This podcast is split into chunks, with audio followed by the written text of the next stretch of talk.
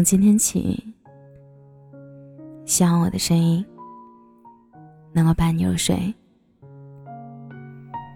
晚上好，这里是陈年旧事，我是小仙嫩。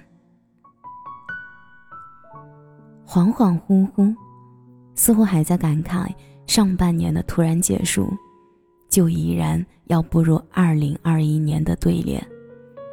说实话。我感觉自己并没有准备好开启新的一年，大概是在过去独立成长的一年里，没有做到自己所期望的大人模样。所以我不明确，新的一年会不会让我感到轻松一些，或者说，那个未来的我，会不会对现在的我心有埋怨？在社会打磨半年余载，有时候。不知道是我在适应社会，还是已经被融入了。说来挺奇怪的，我明明是一个怀旧重感情的人，对于别人的突然离开，我会一个人呆着，偷偷伤感几天，不让别人知道。想不到的是，情绪化的我，在面对一次次的不同人离开后，有一天，会跟情绪握手和好。或许是明白，人在相遇的那天，其实是打算要离开的，只是觉得对方有趣，短暂的逗留了一下。不要和同事做朋友，这个意识我一直都清楚。可是作为自己的第一任同事，我想要和他们亲近，即使会受伤，我也想尝试一次。不为别的，就因为是第一次。不想按规划好的人生去走，毕竟每个人都可以活出不一样的色彩。还好，遇见的同事和善友好，我们几乎天天在一起吃饭，溜出去买咖啡，偶尔周末相约。让我感到暖心的是，不善表达的他们，在我心情不好的时候，会拉着我去吃好吃的。所以，即使我们后来分道扬镳。在各自不同的公司里工作，闲暇时还是会约出来一起吃顿饭、聊聊天。所以在下次和别人成为同事时，我并不会主动去示好，只是想在对方离开时，不用感到那么难过。想要去挽留，又发现自己什么都做不了，别人的人生，我怎么能插手呢？然而。哪怕我已经很克制自己的情感，还是会在大家都闭口不谈某某离职的事儿，看着对方收拾东西离开时，感到有一些不舒服。我知道同事的离开是一件很正常的事情，很多人都在说着这没什么的，可是我就是觉得，怎么能随便抹去一个人曾经存在的事实呢？就像。这个人没出现过一样。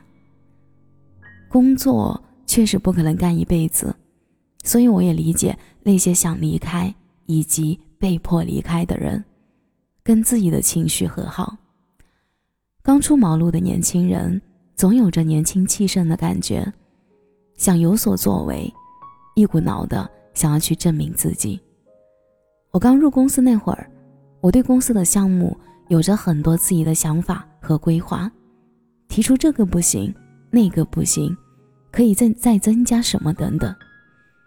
提建议的行为在职场上是不太聪明的做法，太冒头容易被当靶子，导致的结果是提议修改的地方变成了我的工作，然而做好后并没有人会记得你的辛勤付出。所以，相比努力去证明自己、提升自己的能力。反而更重要。你在自己的岗位成为一个不可缺少的一部分，真的好过你去弄一些别人觉得无关紧要的东西。我一直都清楚，对所有事情要降低期望值，特别是在职场上，我却期望着意外，真的很意外。我居然在短短几个月抚平一次次希望落空的伤害，崩溃过后。反而看开看淡了许多，生活容易感到快乐了。所以不要太相信别人在动情时所说的话，也不要太相信领导说要提拔你的好话，笑笑一过就好。你还太年轻呢，说实话，对于刚步入社会的人来说，这句话是真的很讽刺。我认同自己确实在社会经验上有所欠缺。但我不认为一直强调说这件事的行为是对的。虽然说忠言逆耳，别人说了什么肯定会感到不舒服，却也不是所有的关于你不好的话都称为是忠言。真心为我好，怎么会一直揪着一件事，用很多不好的形容词去代替呢？明明表达的方式有很多种，专门挑你最不舒服的语气和方式。在公众场合说着，彰显自己的阅历有多丰富，所以不用太把别人的话放在心上，承认自己不足，也反驳不符合事实的我。过去的那一年，我好像经历了很多事儿，情绪就如同过山车般上下起伏不定，也像是生活很丰富，有惊喜，有意外，有收获。最现实的一个问题，今年赚到钱了吗？我问过身边的好些人，大家的回答都差不多，一年到头没攒下什么钱。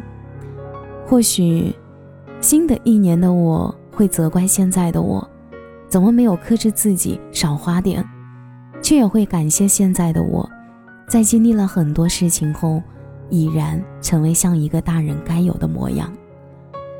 成为一个合格的大人前，我们一步一步慢慢来，在成为大人的路上，能够把事情做到面面俱到，我还需要点时间。毋庸置疑的是，我一直在路上，未曾掉头。二零二零年真的要结束了，可能是遗落了许多未完成的事儿，才觉得这一年过得艰难而短暂。不过。你也不用觉得太为难未来的自己，能过好现在已经是一件很棒的事情了。所以，不好意思，需要后来的你替我去完成那些没有做到的事儿。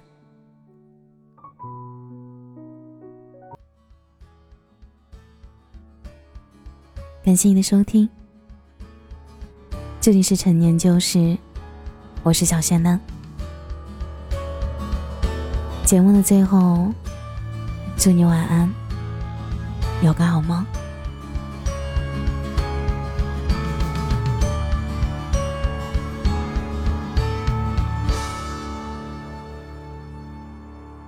天亮了，还是睡不安，想了很要经过大川，翻几座山。要不平凡，好像很难。有时候被俗人批判很难接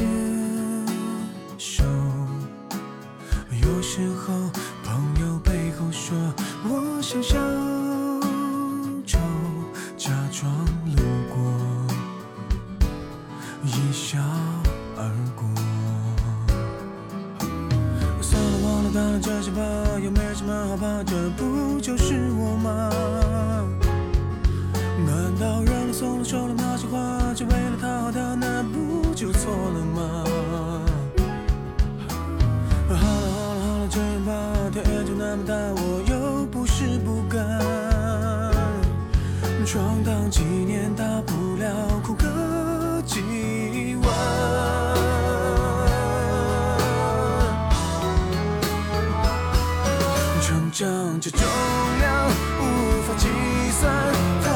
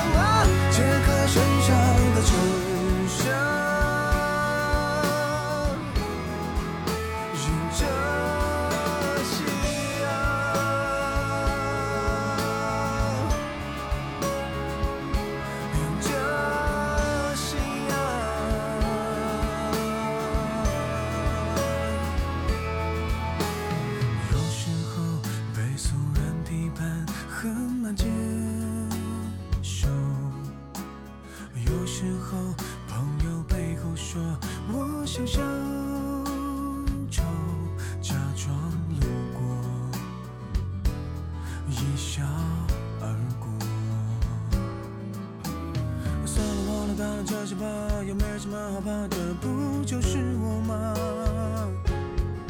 难道让你送了说了那些话，就为了讨好他，那不就错了吗？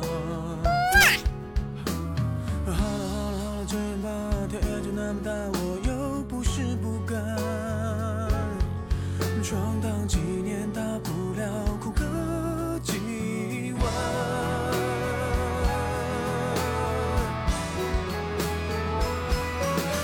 这重量无法计算。